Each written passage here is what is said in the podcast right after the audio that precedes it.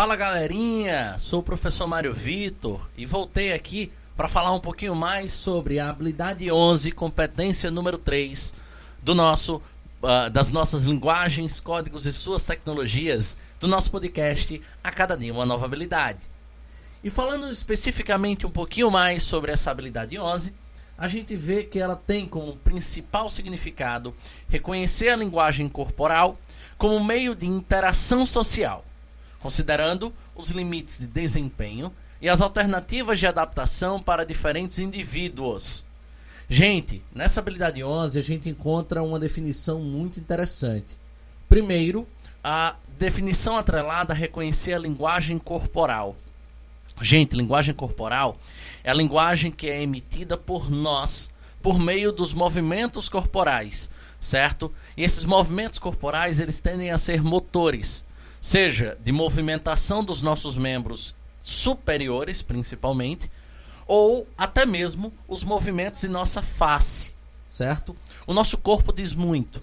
A linguagem não verbal, que é basicamente o que se está sendo estudado aqui, que é uma linguagem que pode ser definida claramente como a linguagem que não utiliza elementos morfossintáticos, e até por conta disso venha a ser considerada uma linguagem subjetiva, ela faz com que a gente tenha de recorrer necessariamente a alguns pontos para conseguir entendê-la, como um ponto crucial chamado contexto.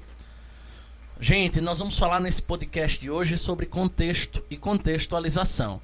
Contexto, gente, necessariamente é toda e qualquer informação que esteja ao redor da temática do texto e seja fundamental para a correta interpretação deste. Porém, não pertence ao texto. Como assim, Mário, não consegui compreender com tanta clareza? Bem, você vai entender um pouco mais claramente a partir desse exemplo. Tipo, você pega o tema uh, futebol. O tema é futebol. Então você está lá falando sobre necessariamente a história do futebol brasileiro. E aí, quando eu vou falar da história do futebol brasileiro, a primeira coisa que me recorre são os times de futebol são as principais seleções atreladas ao futebol, especificamente a nossa seleção brasileira. Né? Me vem à mente o Flamengo, o Corinthians, o São Paulo, o Palmeiras, o Vasco, dentre outros múltiplos times, certo? Me vem à mente bola, me vem à mente jogadores, me vem à mente estádio, me vem à mente torcida. Percebam que todos os elementos que eu citei compõem necessariamente um campo lexical atrelado ao futebol então pertence ao mesmo contexto temático, só que não necessariamente estarão dentro do meu texto. Então, contexto, lembre-se sempre disso, são as informações extratextuais, muitas das vezes utilizadas para a correta interpretação deste. E aí, quando a gente fala nessa linguagem corporal, a gente está falando como se ela fosse um meio de interação social. Gente, a interação social é basicamente a comunicação por meio daqueles elementos que aprendemos dentro das nossas primeiras aulas nesses podcasts. Nós temos o emissor, que é responsável pela codificação da mensagem, o receptor, que é responsável pela decodificação do conteúdo desta mensagem, a mensagem, que é o conteúdo propriamente dito, o canal, que são os meios necessários ou responsáveis pelo envio da mensagem do emissor para o receptor, o código, que é a forma como você constrói né, o quesito linguagem, ou seja, são os símbolos utilizados para a fundamentação do conteúdo. Nós temos aí já um estudo atrelado ao nosso podcast da língua portuguesa, de outros idiomas e principalmente das libras, do braille, da libra tátil, que também são maneiras de se comunicar, também são códigos, certo, linguísticos. E nós temos principalmente o contexto, que é a base da aula de hoje.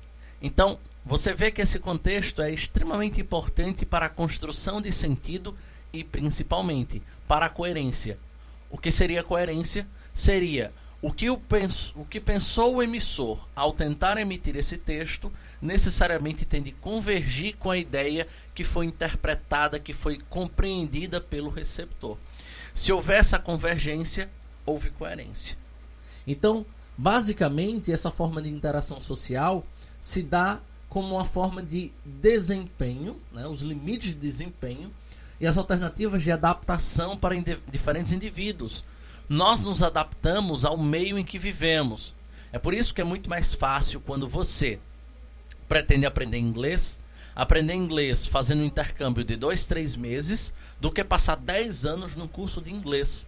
Porque você vai ser obrigado a fazer com que aquela língua seja um único, uma das únicas maneiras de se comunicar coerentemente com outros indivíduos, certo? Por isso que é tão difícil, em tese, aprender uma nova língua, vivendo num país onde essa língua não é oficial e as pessoas com quem você convive também não a dominem, tá? Então, basicamente, a aula de hoje, ela tinha essa base de refletir sobre esses múltiplos polos, sobre elementos da comunicação, principalmente o contexto, a necessidade do contexto para haver coerência textual e, claro, a importância desses itens todos para haver a convergência e principalmente a compreensão. Ok? É isso aí, pessoal. Espero que eu tenha contribuído com vocês com mais esse podcast, dessa vez da Habilidade 11. Espero que vocês ouçam, certo? Todos os nossos podcasts. Curtam aí nosso trabalho. Nos sigam nas redes sociais, arroba mario.v.maciel, arroba redacal360, arroba retacursos. E claro, acesse o nosso blog para conferir a nossa apostila com as 30 habilidades, que é o blog redacal360.blog.br. É isso aí, pessoal. Também não deixe de nos ouvir todas as quintas-feiras, podcast Redação 360. Um forte abraço e até amanhã.